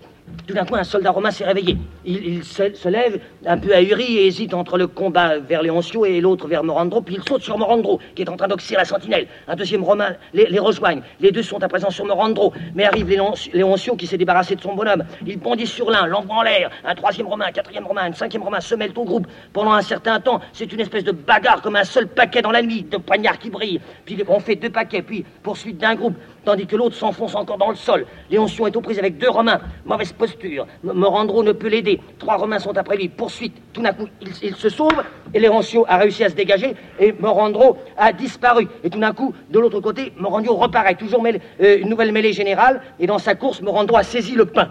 Le pain passe de main en main. On ne voit plus que ce pain. Tout à coup, on voit Léoncio en l'air. Et quand il retombe, les deux Romains se jettent sur lui. Morandro va à son secours. C'est un Romain qui prend le pain et le pain circule encore de main en main. Ils avancent, ils avancent au pas. Léoncio s'est dégagé. Morandro, qui a saisi un glaive, se jette sur le Romain. Et chaque l'exécute et lui arrache le pain. Léoncio, tout à coup frappé par un Romain, il tombe. Les autres Romains se précipitent sur Léoncio pour l'achever et pour l'oxyre. Au moment où Morandro se relève avec le pain, il voit qu'on est en train d'assassiner euh, Léoncio un, autre Romain euh, se précipite sur lui, le blesse, il tombe, mais se relève dans un excès de, volonté et se sauve avec le pain. Et tout d'un coup, le camp est à ce moment-là alerté. Rumeur, crie, appel de Cassius Marius, le plein feu apparaît, c'est le matin, n'est-ce pas, le plein feu, mais Morandro a réussi à s'échapper et à disparaître. Les trompettes l'appel aux armes entre Scipion, Jugurtha, Caius Marius et toute l'armée. Qu'est-ce que sera, capitaine? Qui sont nos armes? Quintus Fabius rapide. Deux Numantins dont il faut louer le courage ont franchi le fossé et la muraille et attaqué ton camp. Ils ont assailli les premières sentinelles et se sont précipités au milieu des lances. Ils chargent avec une telle furie qu'on leur a laissé le champ libre. Ils se sont revés sur les tentes de Fabricius. Et là, ils ont tué six soldats. Fabricius a une blessure à la poitrine, aura sa la tête fendue. Olmeda va mourir. La légèreté de ses pieds a fait profiter aux valeureux Estachio, car en poursuivant les Numantins, il a trouvé aussi la mort. Ils allèrent d'une tente à l'autre jusqu'à ce qu'ils aient trouvé un morceau de pain dont ils s'emparèrent. Puis ils retournèrent sur le pas. L'un d'eux s'échappa en fuyant, mais les ont achevé l'autre. C'est la faim qui leur a donné à tous cette audace. Scipion Bassim, mourant de faim et enfermé, il montre un tel courage qu'aurait-il fait étant libre et livré à leur propre force? Vous serez enfin domptés Nous opposerons notre habileté à votre fureur Elle excelle à triompher de l'orgueil Et ils se retirent tous. Et à ce moment-là, l'éclairage devient fantastique et le, mur de Numance s'ouvre, il est poussé par la rage et par la fureur. La fureur et la rage montent sur les remparts, sur le pont, sur le praticable, se livrant à une danse obsédante avec des sortes d'aboiements gutturaux. À ce moment-là, entre deux femmes, poursuivies par deux hommes, un enfant court au milieu d'eux. Les femmes poussaient aussi la muraille comme pour s'enfuir. Une femme, je ne veux pas mourir, épargnez-moi. Une femme, épargnez-nous. Un homme, c'est le décret du peuple de Numance, on doit tuer toutes les femmes. Un autre, un ordre de tuer toutes les femmes. L'enfant, il voudrait bien mieux manger. Les hommes, pour Numance, pour la liberté. Numance, liberté. Et dans la poursuite, ils sortent, une femme est blessée. L'autre s'enfuit, l'enfant est saisi et crie de frayeur. Et on voit le type qui entend son enfant comme ça. La rage et la fureur continuent leur ronde. Et dans un coin, on découvre Lyra et son petit frère mourant, tous deux, et lui se tord de douleur. Et alors tout à coup, par la muraille, on voit un bras puis Morandro qui apparaît. Le pain est contre lui, serré contre sa poitrine. Il est tout ensanglanté, le pain aussi. Il se dresse sur le mur et il, est en proie au délire, au délire de, la situation et de sa maladie et de, sa blessure. Et il s'adresse vers l'extérieur. Tu ne viens pas, Léoncio Qu'est-ce cela, mon ami Mais si tu n'es pas avec moi, comment suis-je revenu sans toi? Ami, qu'es-tu devenu? Ce n'est pas toi qui m'as quitté, mais moi qui t'ai abandonné. Ton corps mis en pièces témoigne de ce que coûte ce pain. Est-il possible que la blessure t'ait donné la mort, n'ait pas tranché ma vie? Le cruel destin dans ce moment terrible n'a pas voulu m'achever pour mon malheur et pour ton bien. Ton amitié l'emporte sur la mienne. Mais mon âme va bientôt se disculper près de toi, aussitôt que j'aurai donné ce pain amer à ma douce Lyra. Ce pain conquis sur les ennemis, ou pour mieux dire, acheté avec le sang de deux amis infortunés. Et il tombe à l'intérieur des murs. Alors, tandis qu'il avance vers Lyra, le lieu est Lyra, le frère de Lyra gémit. Lyra, ma sœur, Lyra, je me meurs. Morandro s'approche. Tout d'un coup, près de Lyra, arrivé presque au joie, il tombe, il rassemble ses forces, il se relève, il se retrouve devant Lyra. Lyra, que vois-je Morandro, tu vois, l'accomplissement de ma parole et ma persistance à ne vouloir pas que tu meurs tant que je serai vivant. Je pourrais ajouter que ce pain t'arrive quand la vie me quitte. Lyra, que dis-tu, cher Morandro Que tu peux apaiser ta faim pendant que la destinée coupe le fil de mon existence. Mais mon sang mêlé avec ce pain te donnera, douce amante, un triste et amer repas. Ce pain que tu vois ici, contre vingt mille hommes la gardaient. Il coûte la vie de deux tendres amis. Pour que tu comprennes mieux combien je mérite ton amour, sache que je vais mourir et que Léoncio est déjà mort. Reçois avec amour ma dernière volonté. Le repas qui plaît à l'âme est le meilleur, puisque tu as vu le calme et la tempête. Reçois le corps comme tu as reçu l'âme. Et il tombe mort à ses pieds. Ira, Morandro, mon ami, qu'as-tu que, Comment perds-tu si vite ton courage accoutumé? Dieu Mon époux est mort. Oh, événement lamentable Vaillant amant et soldat malheureux, pour m'affranchir de la mort, tu m'as ôté la vie. Ô pain couvert d'un sang versé pour moi, tu n'es pour ma bouche qu'un poison. Mes lèvres ne te toucheront pas, sinon pour te donner un baiser. Elle embrasse le pain et le jette à terre. L'enfant délirant. Lyra, ma sœur, je me meurs. La faim m'a tué. Ma sœur, as-tu du pain? Elle tend le pain. Pain qui, comme tu viens tard. La faim tient ma gorge serrée. L'eau même n'y passerait pas. Reprends-le, ma sœur, pour augmenter mon désespoir. Je vois que le pain m'arrive quand la vie me quitte. Et il expire aussi à son tour il tombe mort. Ira, tu as expiré, mon frère. Tu n'as plus un souffle. Le mal est le bienvenu quand il vient seul. Fortune, pourquoi m'accables-tu avec ces deux malheurs? Pourquoi me laisses-tu à la fois orpheline et veuve? Ô dur escadron romain, comme ton épée me fait deux fois mourir dans mon époux et dans mon frère, lequel des deux pleurerai-je, puisque chacun fut dans ma vie le cher joyau de mon cœur? Douze époux, tendres frères, mon amour égalera la vôtre. Je vous verrai bientôt au ciel. Je dois mourir comme vous. Le fer et la faim m'achèveront. Et tout d'un coup, entre une femme poursuivie par un soldat du Mantin. La femme, mon Dieu, secourez-moi dans mon adversité. Le soldat, quoi que tu me fuis, ma main doit te donner la mort. Lyra s'interposant. Bon soldat, tourne contre moi ce fer aigu et ce vaillant bras. Laisse vivre celle qui aime la vie et ôte-la à celle à qui elle pèse. Le soldat, quel est l'homme qui oserait frapper ta beauté Quant à moi, je ne le saurais faire? Qu'une autre main te tue, je ne pourrais que t'adorer. Ira, oh, cette pitié que tu ressens pour moi, valeureux soldat, je jure et je prends le ciel à témoin que je la regarde comme la plus dure offense. Tu m'aurais témoigné ton amitié en arrachant le jour, et puisqu'à mon grand dommage, tu veux te montrer pitoyable envers moi, aide-moi à ensevelir mon mari et mon frère. Le soldat, reviens, je ferai ce que tu me demandes. Porte ton frère, c'est une moins lourde charge je porterai le corps de ton mari. Et alors, ils sortent en emportant les deux corps, et tout à coup, entre un personnage armé, la lumière devient irréelle. Le personnage armé porte un bouclier au bras gauche et tenant une lance de la main droite. C'est la guerre. Derrière s'avance la figure allégorique de la maladie, appuyée sur une béquille, la tête entourée de linge, et avec un masque jaune. Tous y sont masqués. Elle est accompagnée de la faim, vêtus d'une robe jaune avec un masque pâle. La mort les accompagne, la fureur et la rage les ont rejointes. Il y a alors là une espèce de danse euh, infernale de tout le monde. La guerre mime devant la muraille, la maladie se tord près du praticable, la mort danse au milieu, la fureur et la rage dansent sur les murs et miment la haine réciproque, la faim vomit dans un coin, où semble étrangler quelques personnages imaginaires. Et la guerre se vient tout d'un coup se planter au milieu.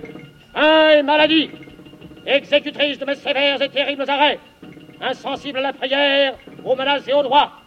Puisque vous connaissez mes projets, agissez sans retard pour me satisfaire. La destinée qui veut être obéie me contraint de donner mon aide aux soldats romains. Ils seront vainqueurs pendant un temps, et les Espagnols seront soumis. Mais un autre temps viendra où j'élèverai le petit et où j'abattrai le grand. Je suis la puissante guerre que les mères détestent. Quoi qu'on me maudisse quelquefois à tort, parce qu'on ignore la valeur de ce bras, je sais que l'Espagne me glorifiera un jour sur tout le globe terrestre. Autant heureux, nous régnerons un Carlos, un Philippe et un Fernand. La maladie avance. Si notre ami fidèle, la faim, ne s'était pas chargé de la mort des Numantin, ta volonté aurait été accomplie par moi, en sorte que le Romain aurait fait un butin plus facile et plus riche encore qu'il ne l'espère. Mais autant qu'elle l'a pu, elle a ôté au peuple Numantin tout espoir de salut. La fureur et la rage des suivantes ont pris dans l'âme de ces gens une telle place qu'ils sont devenus plus altérés de leur propre sang que les Romains. La mort est leur seule joie. Et pour enlever à leur ennemi l'horreur du triomphe, ils se massacrent l'un l'autre.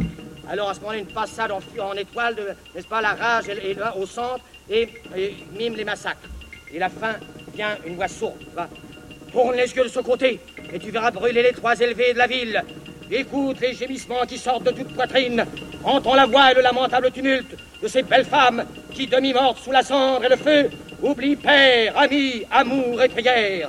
Semblables à des brebis sans gardien, attaqués par des loups et qui fuient ça et là pour échapper à la mort, des enfants et des femmes délicates vont de rue en rue, fuyant les épées homicides et cherchant vainement à éviter une mort inévitable. Le glaive du mari perce le sein de sa nouvelle épouse qu'il aime. Contre sa mère, chose qu'on ne dit jamais, le fils s'avance et se dépouille de toute pitié. Et contre son fils, le père lève un bras irrité et déchire ses entrailles qui sont les siennes. Il n'est pas une place, pas un coin, ni une maison, ni une rue qui nous soit pleine de morts. Le fer tue, le feu incendie, la rigueur implacable condamne. Tu verras bientôt les plus hauts murs à ras du sol et les palais les temples les plus magnifiques s'écrouler en poussière et en sang. Viens, et tu verras Théogène affiler le tranchant de son épée pour immoler ses chers enfants et son épouse bien-aimée. Et comme après eux, il fait peu de cas de la vie, cherchant une étrange mort qui entraîne plus d'un désastre avec le sien. Et elles sortent tous, nouveaux balais, et ils sortent la guerre s'en va. Allons, que chacun de vous m'obéisse et exécute de point en point ma volonté. Et ils sortent. Alors à ce moment-là, Théogène revient, euh, poursuivant ses enfants et sa femme. Vous ne serez pas esclaves, ô fils de mon âme. Les Romains ne triompheront pas de vous, puisqu'ils n'ont pu nous soumettre. Venez dans mes bras, fils de ma vie. Je vous donnerai la mort pour repas. Il les poursuit autour du taureau, en saisit un. L'autre lui saute dessus pour le mordre. Sa femme s'enfuit. On entendra les cris des enfants en coulisses. La rage et la fureur reparaissent, suivis par la mort. Viriato, tout d'un coup, euh, passe dans un coin avec Servio, deux jeunes gens. Par où veux-tu fuir, Servio? Servio, par où tu voudras? Ils sont morts de peur. Crient des gosses au loin. Viriato, si tu ne peux marcher, tu périras ici par la faim, par l'épée ou par la peur. Je m'en vais parce que je crains que le fer ne m'égorge ou que le feu ne me brûle. J'ai peur Et ils se sauvent. Deux Numantins se poursuivent. Tout d'un coup, l'un tue l'autre. Un troisième arrive et, tue, euh, et tue le second, et il s'en va. Un quatrième entre blessé et tombe. Il n'y a plus qu'une espèce de roulement déjà et de, de fourmillant dans, la ville. La fureur et la rage empoignent le taureau de Numance, et dans une espèce de valse infernale, ils commencent à tourbillonner, à tourbillonner, à tourbillonner, et ils disparaissent. Tout d'un coup, Théogène, qui vient de tuer tous ses enfants, on a entendu les cris des gosses, n'est-ce pas? Théogène revient à gare, d'un coup, sang qui coule de mes entrailles, puisque tu es celui de mon fils. Mains honnêtes et cruelles, fortune conjurée contre tous. Ciel vide de pitié, offrez-moi dans ce moment suprême une mort prochaine et honorable. Vaillant Numantin, imaginez que je suis un perfide romain. Vengez sur moi vos affronts en enfonçant vos glaives dans ma poitrine. Il a deux épées, il en jette une, il la plante comme ça, comme défi. Une de ces épées vous représente ma fureur et ma rage insensée, plus douloureuse que la mort sur un champ de bataille que celui qui m'accordera la faveur de me délivrer du souci de la vie jette ce misérable corps aux flammes. Ce sera un pieux office. Venez, qu'attendez-vous? Immolez-moi et que votre amitié se tourne contre moi en fureur ennemie. Un humantin arrive, ils sont face à face. Et invoque-tu, brave Théogène Quel nouveau mode de mort as-tu inventé? Théogène, vaillant fils de Numance, si tu n'es pas affaibli par la peur, prends cette épée et perçons-nous l'un l'autre comme si nous étions des ennemis. Le Numantin, pourquoi nous as-tu provoqué de si désastreuses actions Et lentement, il va prendre l'épée qui est plantée. Ils sont l'un en face de l'autre. Théogène, avant de s'élancer. Oh, renommé Cette action mérite d'être racontée par toi. Romain, venez voir cette cité convertie en poussière et en fumée. Ses fleurs et ses fruits devenus des herbes desséchées. Mais on est ça, l'autre. Immense Liberté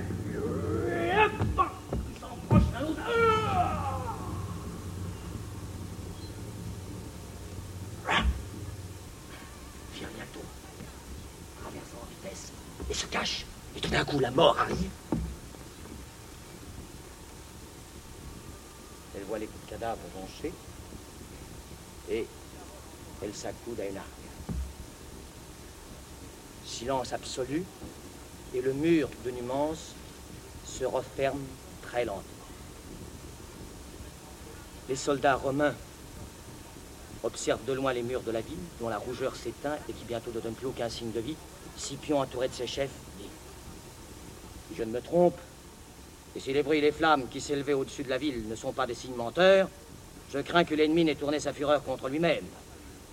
Je n'aperçois personne sur les murailles. Les sentinelles ne donnent plus les signes habituels du Gurtat. Tout est calme et silencieux comme si Numance était en paix. Caius Marius, tu pourras sortir de ce doute si tu le désires. Je monterai sur le mur pour voir ce que font dans Numance nos fiers ennemis, Scipion. Attache quelque échelle à la muraille et accomplis ton dessin. Caius Marius. Apportez-moi une échelle. Et toi, Hermilio, dis qu'on me donne un casque et mon bouclier. Je perdrai la vie ou je dissiperai ce doute. Et là, il n'y a plus du tout aucun ordre ni aucun cérémonial. À ce moment-là, Hermilio rapporte le casque et le bouclier. Et tandis qu'on habille Caius Marius, recommandez-moi à Jupiter. On dispose l'échelle. Tout le monde approche. Marius commence à monter l'échelle. Lève davantage ton bouclier, Caius Marius. Couvre-toi le corps et la tête. Courage, te voilà sur le sommet. Que vois-tu? Caius Marius en haut de l'échelle. Dieu sacré J'aperçois un lac de sang et des milliers de corps étendus dans les rues immenses. Scipion, y a-t-il personnes qui vivent Caius Marius, je ne crois pas. Aucun ne s'offre à ma vue. Scipion. saute Examine tout avec attention. Que suis-le. Allez, nous les suivons tous. Jugurtha, non, cette entreprise ne convient pas à ton rang. Calme-toi et attends que Caius Marius et moi revenions pour t'instruire de ce qui se passe dans la ville. Tenez bien cette échelle. Mon juste Dieu, quel horrible spectacle. Le sang fume, les rues et les places sont jonchées de cadavres. qu'il m'en reste un seul vivant pour que Rome me décerne le triomphe, pour avoir dompté cette superbe ennemie. Caius Marius revenant de la, ville. Nos espérances de victoire ne sont plus que poussière et fumée. Nos projets ont été vains, puisque leur désespoir a été plus fort que la puissance romaine. Leur audace et leur noblesse ont brisé les chaînes de l'esclavage. Jugurthin revient à son tour. C'est en vain, sage général, que tu emploies ici ta valeur. Porte ailleurs ton habileté sans égale. N'a plus rien à faire à Numance. Il redescend dégoûté. Scipion.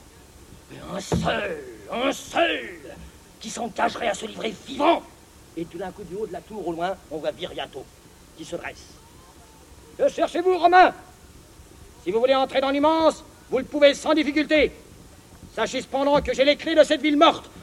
Scipion, avec un espoir, court au pied de la, tour. Jeune homme, c'est pour cela que je viens vers toi, afin que tu saches combien mon cœur renferme de pitié. Viriato, cruel, tu montres tôt tard ta clémence, puisque personne n'est plus là pour en profiter, et que moi-même je veux subir toute la rigueur de ton arrêt. Mais tu as assez insensé pour ne pas apprécier ta belle jeunesse Scipion, tempère ton ardeur, jeune homme, et soumets ton courage à ma puissance. Dès ce moment, je t'engage ma foi, et je te donne ma parole, que tu seras ton seul maître. Je te ferai de riches présents, si tu veux te donner à moi de bon gré. Yayato, toute la fureur de ceux qui sont morts parmi ce peuple réduit en poussière, toute leur obstination à refuser de se rendre, est passée en moi. J'ai hérité tout le courage de Numance. Voici, ce n'est pas une folie de vouloir me vaincre. Chère patrie, peuple malheureux, ne crois pas que j'oublie ce que te doit celui que tu as engendré, ni que les promesses ou la crainte puissent agir sur moi. Que la terre me manque, ou le ciel, ou la destinée, que le monde entier aspire à me vaincre, je paierai ma dette à ton courage. Si la peur m'a fait chercher un asile dans cette tour contre une mort effroyable et prochaine, je serai plus courageux à présent et résigné à suivre ton sort. Voyons qu'on approche une échelle. Romain, n'essayez pas de franchir ce mur. Votre pouvoir serait-il plus grand? Vous ne parviendriez pas à me vaincre. Si j'ai tendrement et purement aimé ma patrie, je le prouve en mourant ainsi. Hop, il se jette par-dessus la tour, mime la descente grâce à un éclairage. Rien, éclairage, tout le monde se précipite, fait long. Il n'y a plus qu'un petit paquet, c'est le petit Viriatou. Dès qu'il est à terre, tout autour de lui, Scipion. Action inouïe. Digne du cœur vaillant d'un homme, tu illustreras non seulement Numance, mais l'Espagne. Avec cette vertu héroïque, étrange, mon droit est mort et perdu. Et toi, avec cette chute, tu élèves ta renommée et tu abaisses mes victoires. Puisses-tu revenir à la vie et Numance se relever? Je serai satisfait, car toi seul as gagné cette grande et illustre bataille. Il, il le prend dans ses bras. Sois fier, enfant, de la gloire que le ciel te prépare. Par cette chute, tu as vaincu le vainqueur, tombé plus bas que toi. Il va déposer le corps près de son socle. Tous les gens se rangent, la lumière devient éclatante et entre la renommée.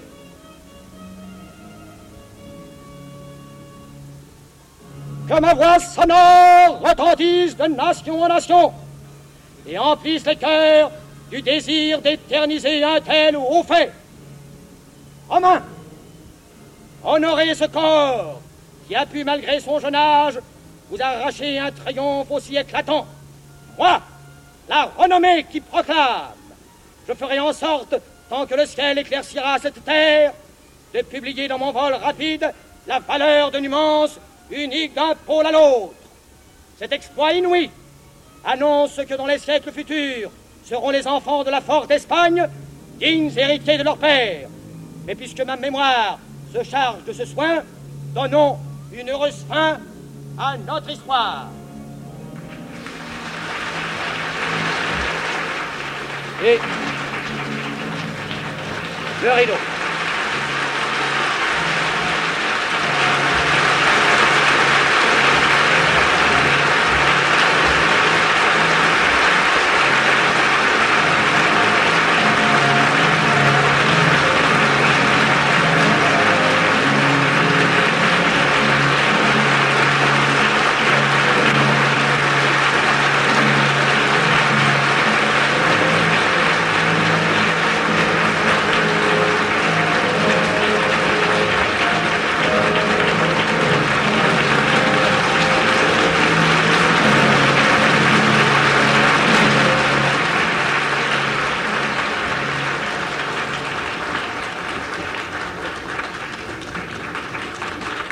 Radiodiffusion française vous a présenté une émission publique du Club d'essai, Lectures à une voix, une production de Michel Pollack. Aujourd'hui au théâtre Marigny, lecture de Numance de Cervantes par Jean-Louis Barrault, avec le concours à la batterie de Jacques Delécluse, à la trompette de Guy Carrière et du guitariste Yana Rondolotto. Arrangement musical de Pierre Boulez. Cette émission a été diffusée pour la première fois le 10 janvier 1954. Vous pouvez la télécharger pendant un an sur la page des nuits via franceculture.fr et la réécouter à volonté.